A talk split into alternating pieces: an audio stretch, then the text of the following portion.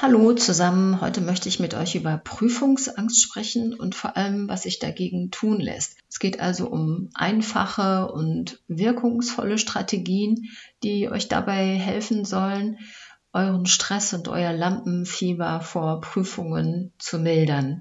Tipp Nummer eins betrifft die Prüfungsvorbereitung. Wenn man prüft, so wie ich, dann sieht man in der Regel schnell, ob jemand gut vorbereitet ist oder nicht.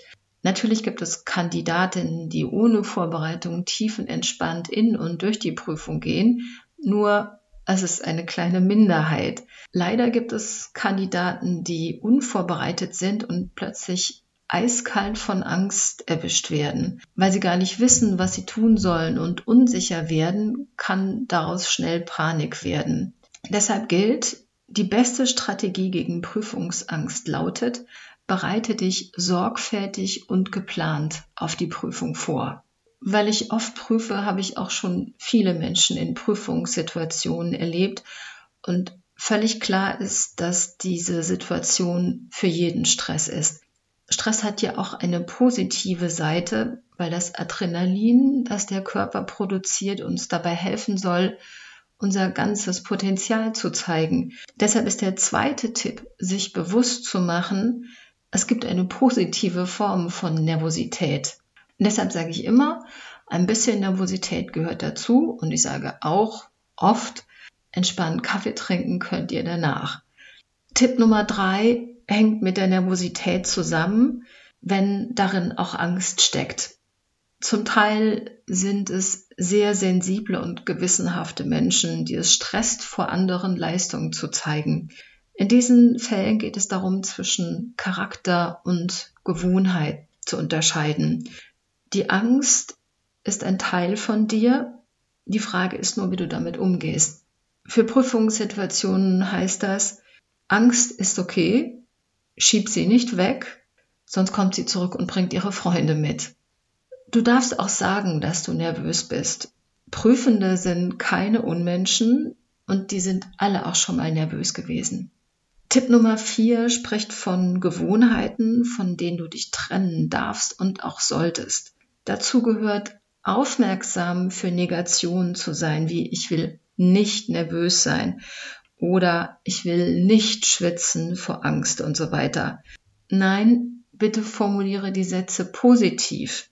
Zum Beispiel, ich möchte so ruhig wie möglich sein oder ich möchte eine normale Körpertemperatur haben. Bitte formuliere deine Ziele und Wünsche für die Prüfung positiv. Tipp Nummer 5 handelt von negativen Selbstgesprächen.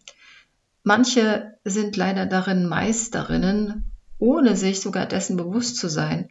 Oft laufen solche Gespräche so automatisch ab, dass sie gar nicht merken, was für hässliche Sachen sie sich erzählen und zwar so lange, bis sie wirklich daran glauben. Dazu kann gehören, ich spreche und äh, schreibe wie ein Kind oder ich war in Prüfungen noch nie gut. Bitte hör auf damit. Drück auf die Stopptaste, wenn solche negativen Sätze auftauchen. Tipp Nummer 6 ist paradox und einfach zugleich. Viele haben Angst davor, dass sie in der Prüfung anfangen zu schwitzen, zu zittern und rot zu werden. Solche körperlichen Stresssymptome lassen sich reduzieren oder sogar verhindern. Und zwar dadurch, dass du dir genau das wünschst, wovor du Angst hast. Also beispielsweise, ich werde so stark schwitzen, dass der Schweiß wie ein Fluss an mir herunterläuft oder ich werde so feuerrot, dass ich aussehe wie eine Tomate. Also die Aufgabe ist zu übertreiben und dabei Humor zu benutzen. Das heißt paradoxe Intervention. Tipp Nummer sieben ist für Leute, die wirklich große Prüfungsangst haben. Wenn das für dich gilt, wenn das für euch gilt, dann schreib oder schreibt ein kleines Tagebuch. Und da hinein schreibst du alle Befürchtungen, die du im Hinblick auf die Prüfung hast. Und prüfe bei jedem dieser Sätze, wie realistisch die Angst ist. Dann formulierst du negative in positive um.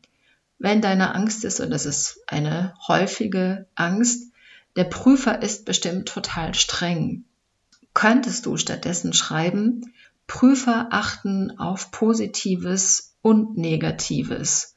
Genau das ist nämlich die Aufgabe von Prüfenden, eine Leistung differenziert zu bewerten. Und wie gesagt, denkt dran, Prüferinnen sind keine Unmenschen. Und sie waren alle schon mal nervös. Ich sage Tschüss und Servus bis zum nächsten Mal. Eure Sonja.